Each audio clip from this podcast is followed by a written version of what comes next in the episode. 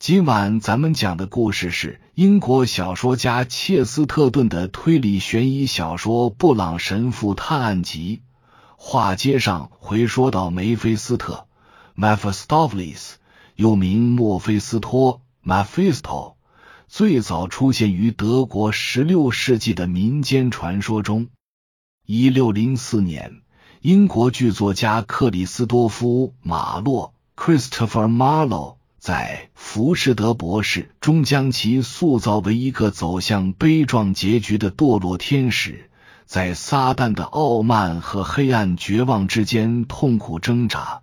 歌德的长篇诗句《浮士德》第一部（一八零八年）和第二部（一八三二年）又表现了他玩世不恭、冷酷却也机智的形象。并代表着为成就大恶而行善的力量。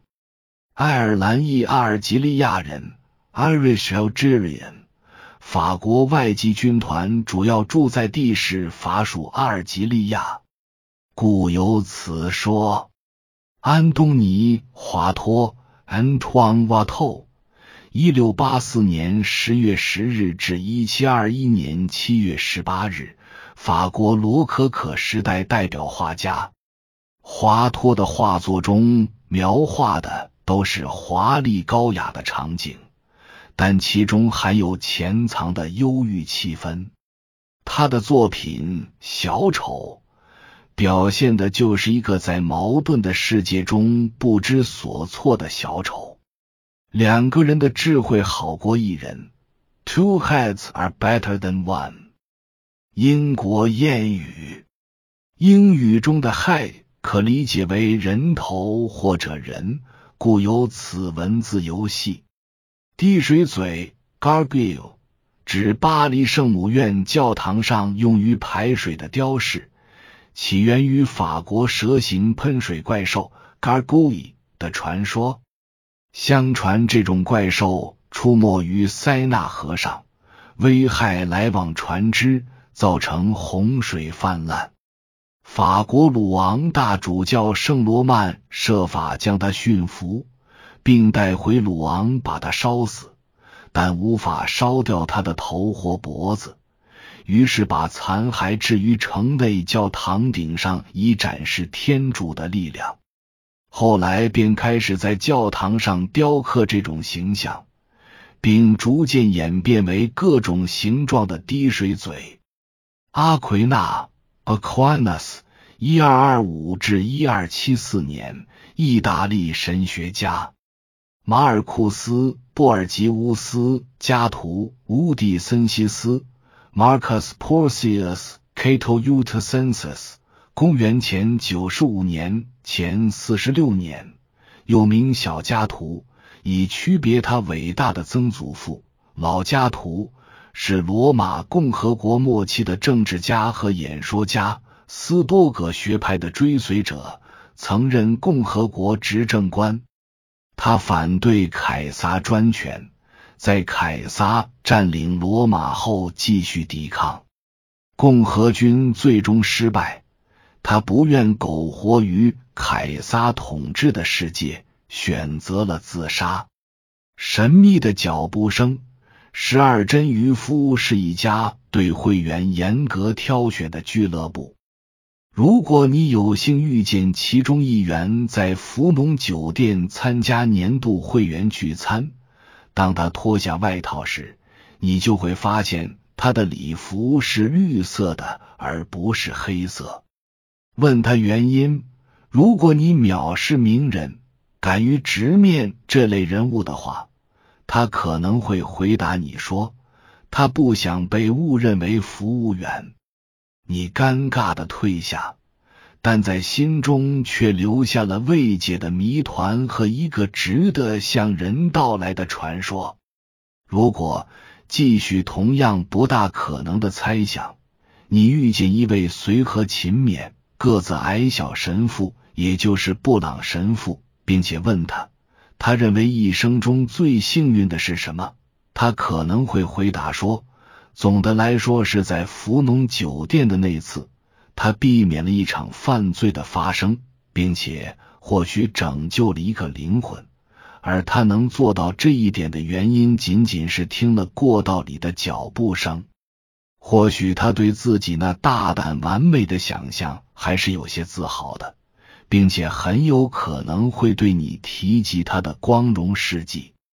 但是考虑到你很难混到上层社交圈去遇见十二真渔夫，或沉到社会底层混迹于贫民窟与罪犯当中碰到布朗神父，所以恐怕除了从我这里，你绝会听不到这种故事。十二真渔夫举办年度聚餐的福农酒店。是一家只能存在于寡头社会中的机构。这里的二十四位客人疯狂地追求礼节。它是一个如此颠倒的产物，一家排外商业机构。也就是说，在他身上花钱并不是为了吸引人们，反而是赶走顾客。在富豪们看来。商人们已经变得格外奸诈狡猾，比他们的顾客更为挑剔。他们积极的制造一些困难，这样他们那富裕而百无聊赖的客户就会大费金钱，并使出浑身解数去克服这种种困难。如果伦敦有家高档酒店规定，低于六英尺的人不得进入。那么，六英尺高的人们就会乖乖成群结队的去就就餐；又或者有一家昂贵的餐厅，因其老板的突发奇想，只在星期四下午营业，那么到了周四下午就将会顾客盈门。碰巧是的，福农酒店就坐落在伦敦上流住宅区广场的一个角落。它是个小酒店，并且有着诸多不便之处，但正是这诸多的不便，却被人们看作是保护某一特定阶级的屏障。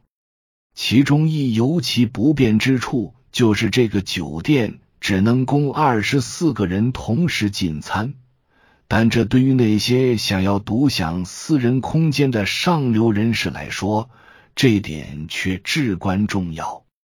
店里唯一的一张大餐桌，就是位于阳台的露天餐桌，在那里可以俯瞰伦敦最独特、最古老的花园。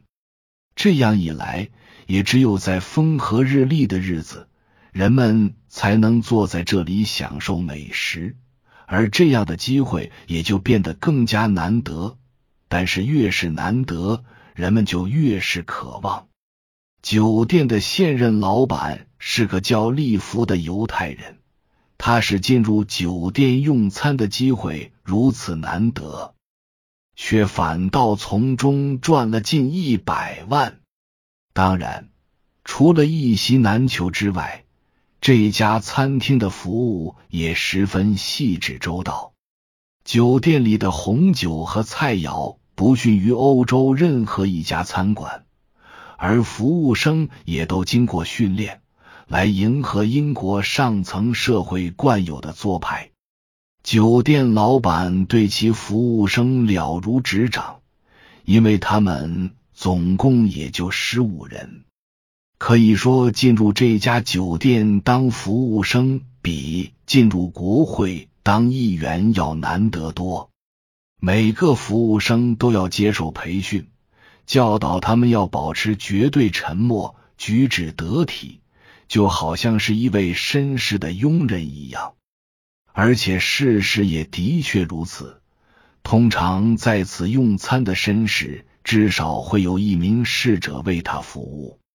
除了在这里，十二真渔夫俱乐部成员不会同意去其他任何地方用餐，因为他们坚持享有私密的奢华。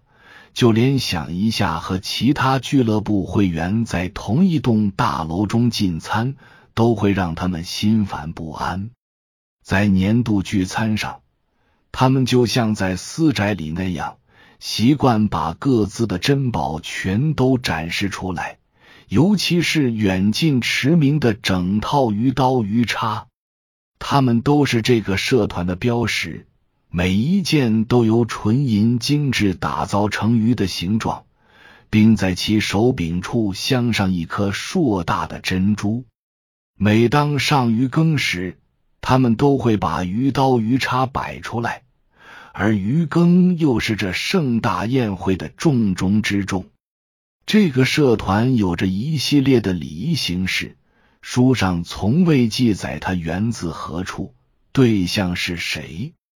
而这正是其高贵之处所在。你不必先成为什么特殊人物，才能有资格加入十二渔夫俱乐部，除非你已经成为某种人，否则你根本都没可能听说过他们。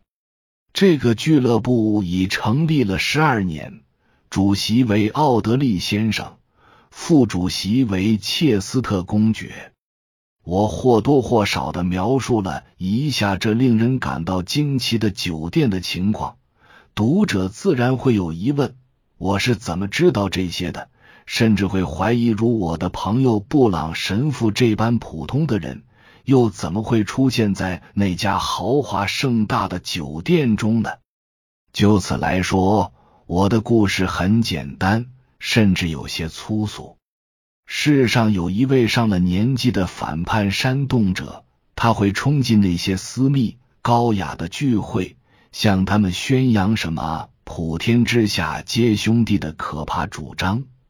而每当这位平等主义者骑上他那匹苍白的马时，布朗神父便义不容辞的追寻着他。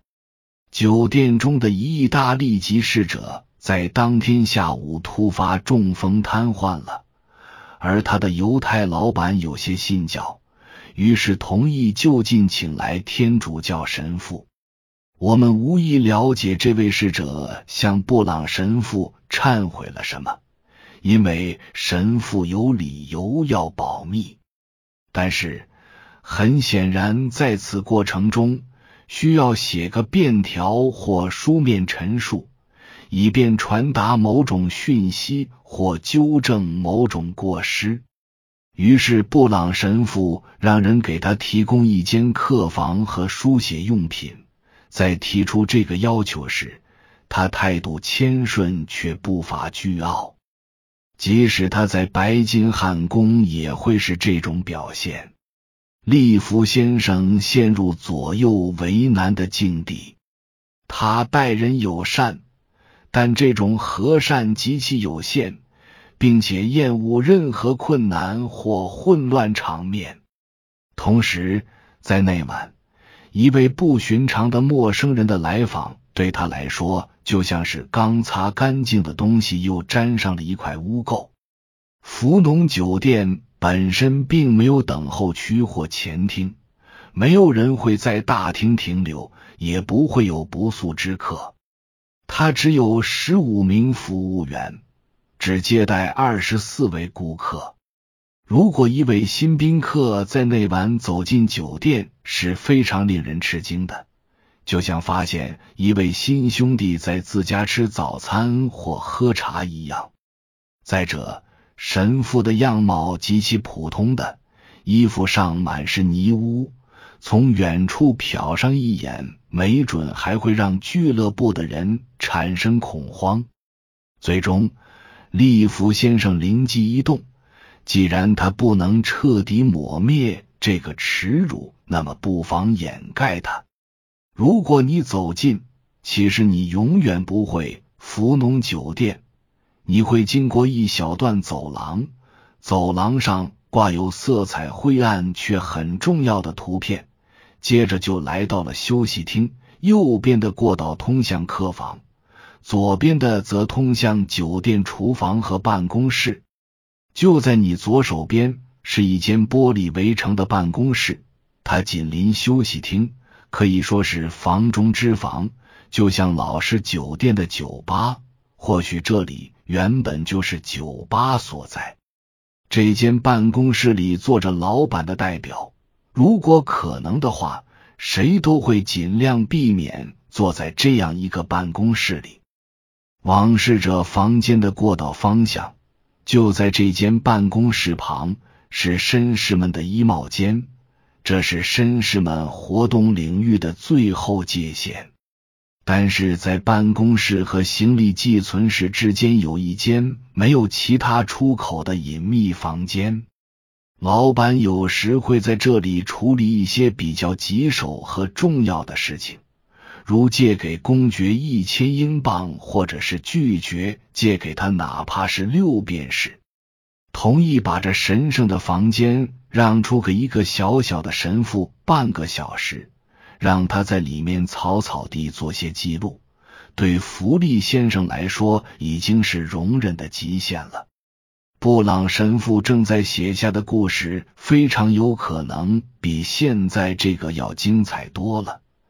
但是人们永远也不会知道故事的内容，我只能告诉你们，那个故事和这个差不多长，而且最后两三段都还没有达到故事的高潮。当神父写到最后两三段时，慢慢的，他开始神思远游，敏锐的感官开始苏醒，暮色降临，晚宴也开始了。他那被人遗忘的房间却没有灯光，越来越昏暗。这时常发生，但这却使得他的听觉越发敏锐。当布朗神父写到文件最后最不重要的一部分时，他发现自己随着外面嘈杂声的韵律在写作，就像人们有时会随着火车轰轰的声音思考一样。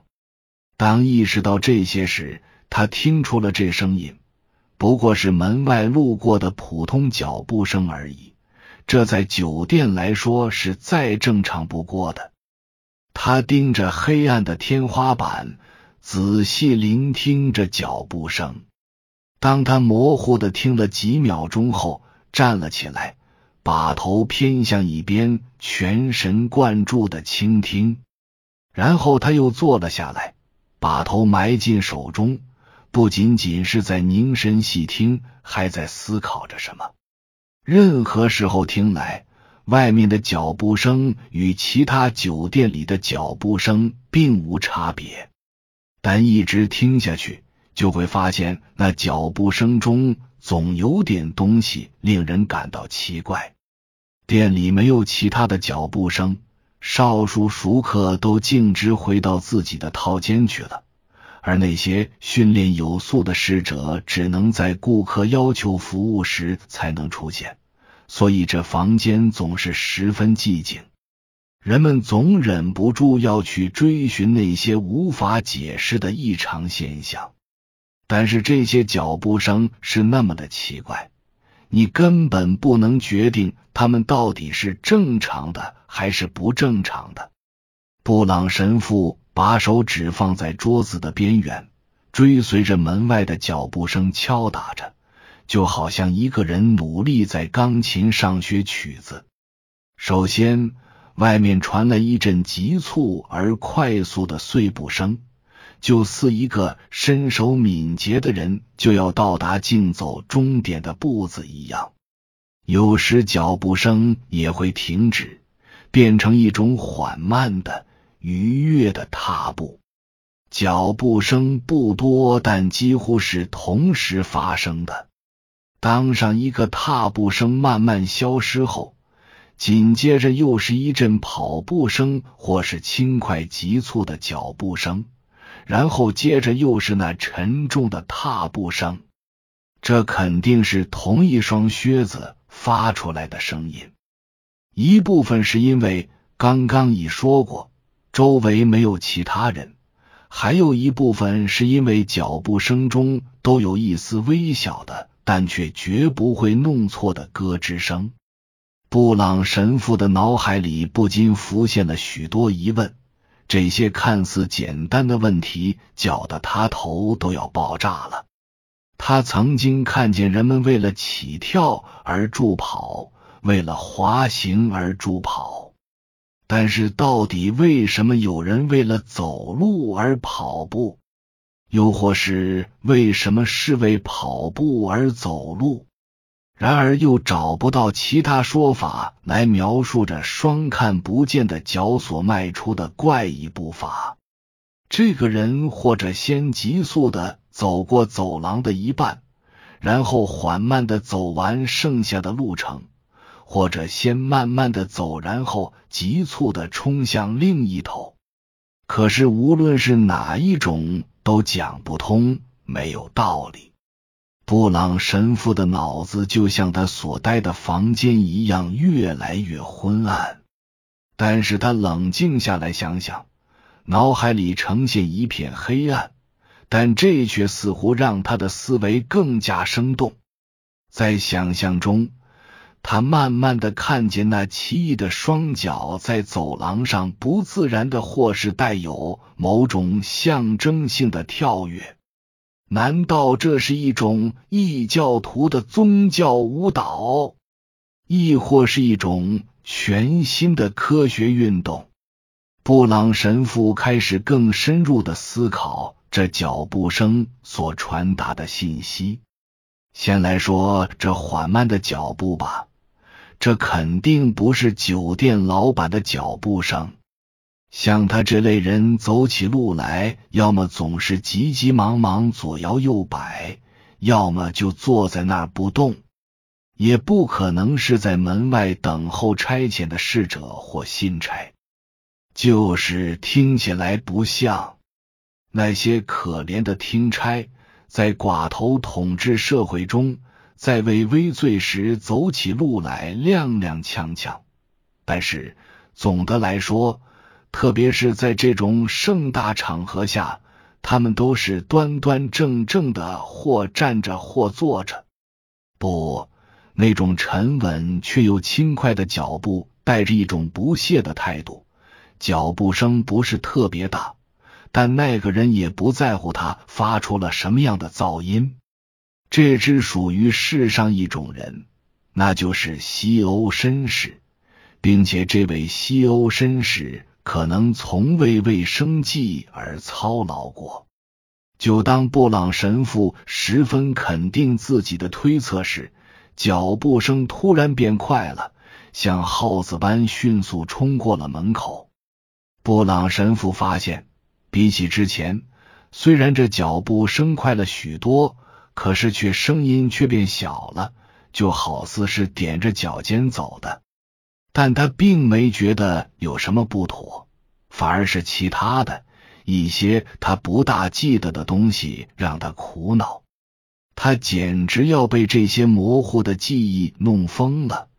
记得却又似乎半等于不记得，让他感觉自己十分愚笨。显然，他好像在哪听到过那奇怪的、迅速的脚步声。他的房间没有通向走廊的直接出口，只有一边通向玻璃办公室，另一边通向隔壁的衣帽间。他试了试通往玻璃办公室的门。但却发现被锁上了。他往窗户那看了看，此时方形的玻璃窗映满了被夕阳染成紫色的云彩。顿时，他嗅到了罪恶的味道，就像狗嗅到了耗子一样。布朗神父理智的一面，不论是好是坏，又占了上风。他想起酒店老板跟他说过，他会锁上这道门，晚点再来开锁让他出去。布朗神父告诉自己，有可能他没想到的二十件东西能解释外面这奇怪的脚步声。他提醒自己，现在只剩下足够的光亮来完成自己的本分工作。他把纸张拿到窗边去，借着最后一点傍晚黄昏的光亮，又重新投入到即将完成的记录中去。写了大概二十分钟，在越来越昏暗的光线里，他屈着背，越来越靠近纸。突然间，他坐直了，又听到了那奇怪的脚步声。这一次。脚步声又多了奇怪的一点。先前这不知名的人走起来轻快敏捷，有着闪电般的速度，但他仍是走着的。可这一回他是跑的，你能听到走廊上他那敏捷轻快、富有弹跳性的步子，就像美洲豹跳跃着逃跑一样。不管在走廊上的是谁，他一定非常强壮敏捷，仍旧兴奋的飞奔着。但是，当他像无声的旋风般飞奔到办公室门前时，步子又突然变回之前那缓慢摇摆的阔步。布朗神父扔下他的文纸，知道办公室的门已被锁上，径直走进另一边的衣帽间。那儿的侍者暂时不在，有可能是因为唯一的一批客人正在进餐，寄存室也就形同虚设。他在这灰色外套的丛林中摸索着，发现昏暗的衣帽间一端向明亮的走廊敞开着，形状如同柜台或半敞开的门。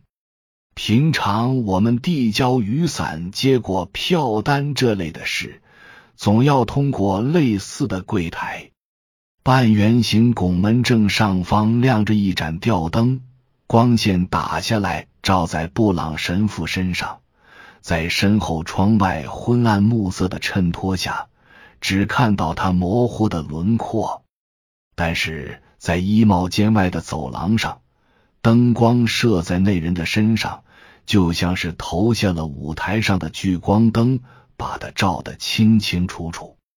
他是一个穿着普通礼服的优雅绅士，个高却瘦，看起来不大占据空间，给人感觉他可以像影子般悄无声息的划过，而那些其实更加矮小的人却会被显得非常突出，惹人注目。他的面部在灯光下看来黝黑而富有活力，是一张外国人的脸。他身材匀称修长，举止幽默自信。如果要说其唯一的不足，就是与他的身材和举止相比，他那黑色外套真是不敢恭维，甚至有些古怪的拉耸在身上，还怪异地鼓胀出来。看见暮色下布朗神父的黑色剪影时，他撕下一张写有编号的纸条，和蔼而威严的说：“把帽子和外套给我，我有事得立马离开。”布朗神父没作声，只是接过纸条，顺从的转身为他找外套。这不是他平生第一次做这种卑微的事了。他找到了外套，把它放在柜台上。与此同时，这位古怪的绅士在他马甲的口袋中掏了掏，笑着说：“我没带银币。”接着扔给布朗神父半个金币，拿起衣服。布朗神父仍旧一动不动的站在那阴影处，从那时就丧失了理性。但在他失去理性时，他的头脑却是最清醒的。在这个时候，他能把一丝一丝的破碎线索拼在一起，得出结论。通常，天主教堂坚持常识，不认可这样的结论，而他自己也一样。但是，这是一种真实的灵感。在少数危急关头是非常重要的。无论是谁，在他失去理性的同时，也能挽救他于危难。先生，我觉得您的口袋还是有些银币的。”布朗神父谦卑的说。高个绅士瞪着神父呵斥道：“该死的！我给你金币，你还有什么好抱怨的？”